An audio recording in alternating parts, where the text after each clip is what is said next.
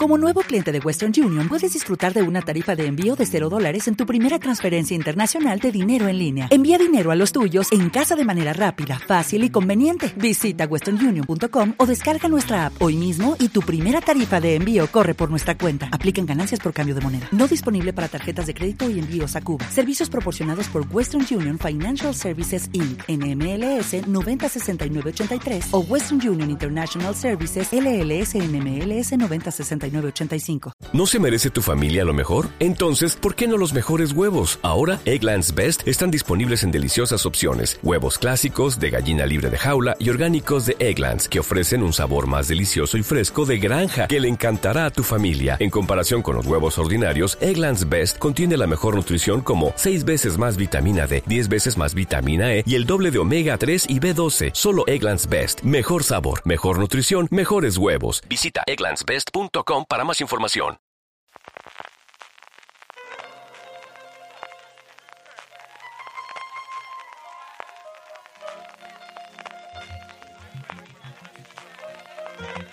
Estás escuchando Fuera de Series con CJ Navas.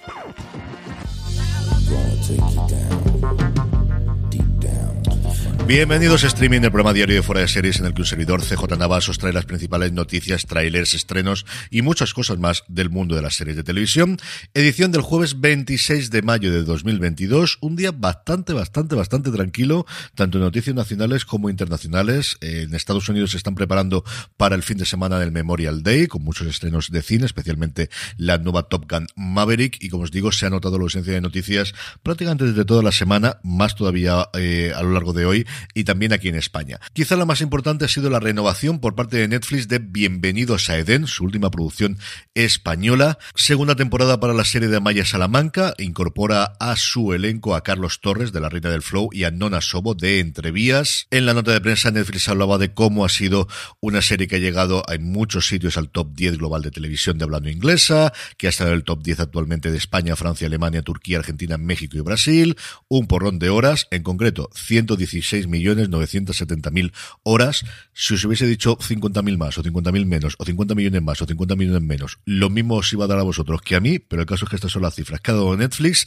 de una serie que evidentemente se ha visto, que evidentemente tiene que tener éxito, pero una serie de la que yo no he visto ni una crítica, ya no digo que no sea buena, digo que no sea mala, y cuyo tráiler, sinceramente, me horrorizó. Creo que es de los peores trailers, o al menos, mm, si ya ni siquiera el tráiler te da ganas para ver la serie, bueno, pues eso me ocurrió con Bienvenidos a Eden, no digo yo que la serie sea mala, porque no la he podido ver, no voy a decir eso. Si os digo, desde luego que el tráiler me quitó todas las ganas de verla. La nueva temporada se está rodando ya y se está rodando en Lanzarote, en Barcelona y en Teruel. Lo cual, mira, pues eso no es mala noticia que Teruel también se estén rodando cositas. Más cosas, pues la confirmación de dos series europeas que llegan en este caso a canales de pago. Sundance TV se ha quedado con los derechos de Helsinki Unidad de Menores, que fue estrenada en la Berlinale y premiada en el Festival de Monte Carlo, una producción finlandesa que aborda casos de niños en peligro a lo largo de ocho episodios. Se va a poder ver a partir del próximo 16 de junio. Y por su lado, AXN White, que va a estrenar la sexta temporada ya de Intuición Criminal partir del 30 de mayo, no nos queda nada para los principios de la semana que viene, sexta temporada ya para una de las grandes veteranas de XN, en concreto para XN White. Netflix, que sigue apostando por los festivales donde le dejan participar y va a estar en Annecy, en quizás el festival internacional más importante del mundo de animación. Lo más importante es que van a mostrar las imágenes del Pinocho de Guillermo del Toro, también el del Intergalactic de Kid Cudi, y luego veremos si tenemos anuncios de The Cuphead Show de su segunda temporada y especialmente de Arcane, de Arcane, que me tiene absoluta y totalmente maravillado. También van a mostrar cosas de Love, Death and Robots, de su tercera temporada, de la que he visto ya tres episodios cuando estoy grabando esto. El primero de los tres robots, bueno, pues ni fu ni más, ni todo lo contrario. El creo que es el antepenúltimo de los militares con John Manganello que se infiltran en una cueva. ¿Quién le mandaría meterse en la cueva? bastante, bastante gore, pero con un tono tuloide que me ha gustado muchísimo. Ya lo ponía en la sinopsis y me ha gustado bastante, bastante, bastante. Y como os comentaba que hoy tenía un poquito más de tiempo porque había pocas noticias, vamos a recuperar los top 10 que hace tiempo que no los hacemos. En primer lugar, el de Netflix, que sí, que están de capa caída, pero al final no nos engañemos, todos seguimos viendo cosas de Netflix y es bastante curioso. En el 10, segunda temporada de Love Bridgerton, nueve semanas en la lista. En el 9, La Reina del Flow, primera temporada, 26 semanas. Sí, 26 semanas. Para que luego digamos que la cosa de Netflix dura solo un fin de semana. El boca oreja con esta serie funciona extraordinariamente bien porque además es que la segunda temporada de La Reina del Flow tiene una semana más, 27 y está en el puesto número 6. En el 8, Pálpito, primera temporada. En el 7, Ozark, su cuarta temporada, 7 semanas. En el 6, como os decía, La Reina del Flow, segunda temporada, 27 semanas lleva en el top 10. En el quinto, ¿Quién mató a Sara? Su tercera temporada, que se acaba de estrenar. En el 4, la otra serie más que veterana, Café con aroma de mujer, primera temporada. Yo no sé si la gente la ve en bucle y cuando termina la temporada la vuelve a ver, o se la deja de fondo y se queda dormida con ellas, o realmente, como os decía, el boca oreja. En caso es lo que es. La tercera, una buena noticia para la afición española. Entrevías, que ya se veía mucho en Telecinco, y en su salto a Netflix en su primera semana ha sido directamente al puesto número 3.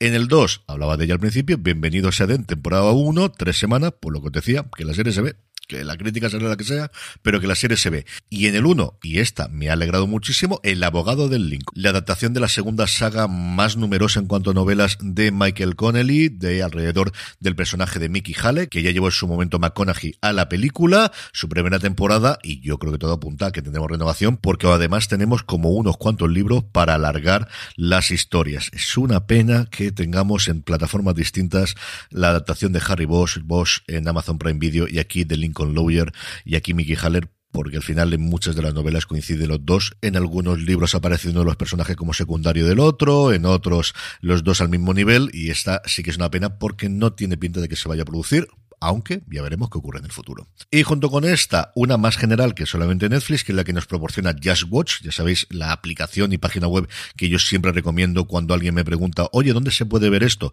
La que mejor conozco yo de que luego que funciona es Just Watch.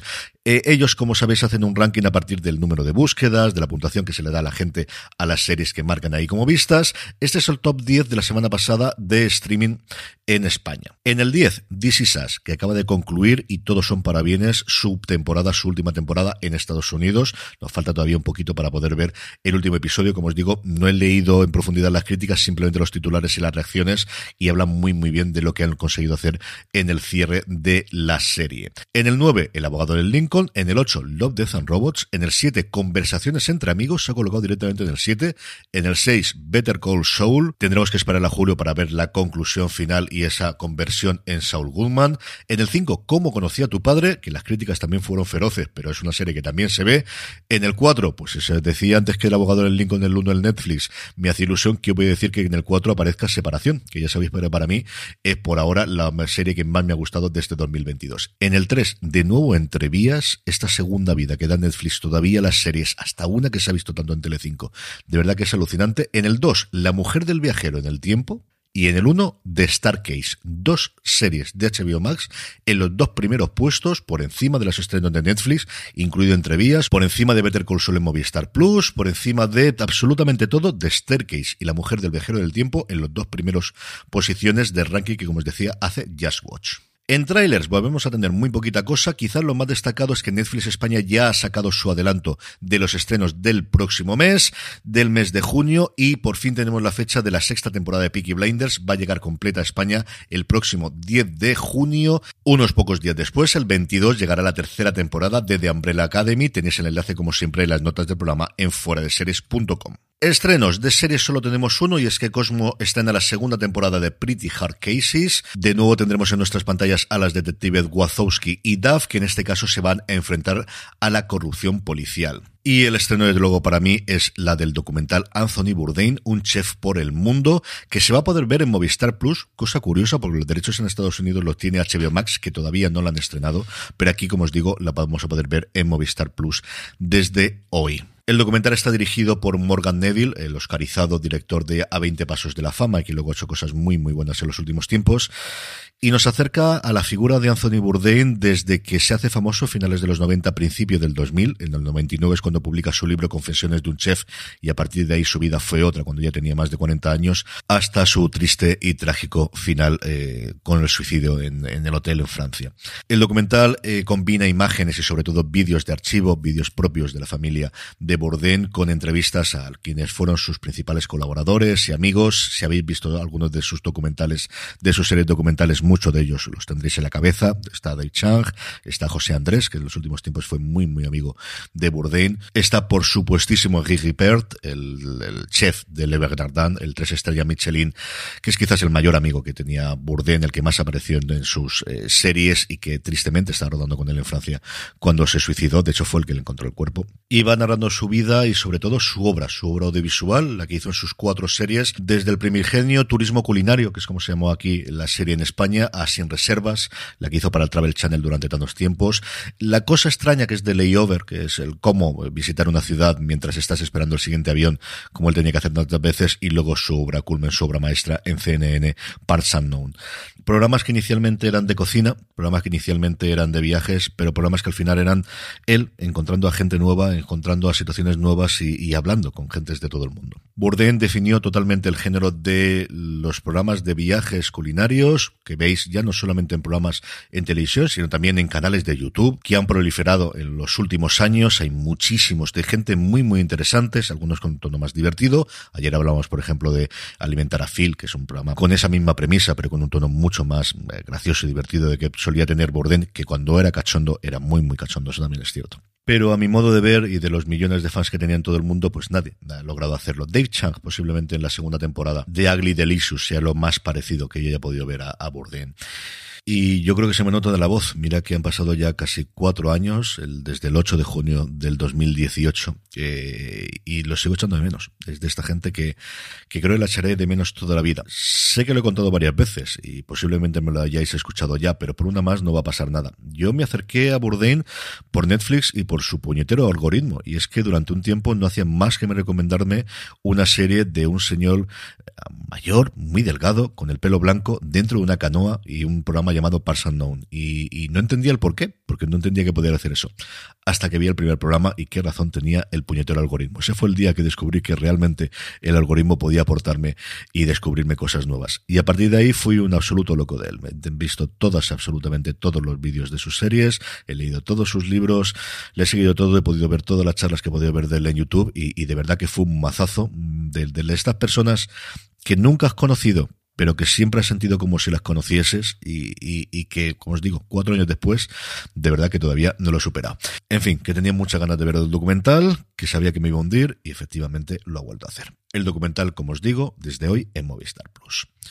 Y terminamos con la buena noticia del día. Subamos un poco el ánimo, sobre todo que me suba yo un poco el ánimo a mí para no terminar de esta forma el programa de hoy. Y es que hoy arranca la decimoctava muestra sci-fi de cine fantástico en Madrid. Empieza hoy 26, llegará hasta el 29 de mayo. Se celebrará como suele ser habitual en el Palacio de la Prensa de Madrid. Las entradas ya están disponibles a la venta y como suele ser habitual junto con los estrenos algún clásico y qué clasicazo. El sábado 28 de mayo a las 12 de la mañana la oportunidad de ver en pantalla grande ET el extraterrestre. Con esto me despido por hoy, mañana volvemos, gracias por escucharme, recordar que el día 28, para aquellos que estéis cerca de Elche, tenemos el Día del Orgullo Friki en la Plaza de Vais, en la Plaza del Ayuntamiento, y nos podréis escuchar en directo fuera de series. Gracias por escucharme y recordad, tened muchísimo cuidado y fuera. Progress, Historic on People's Drive and 124th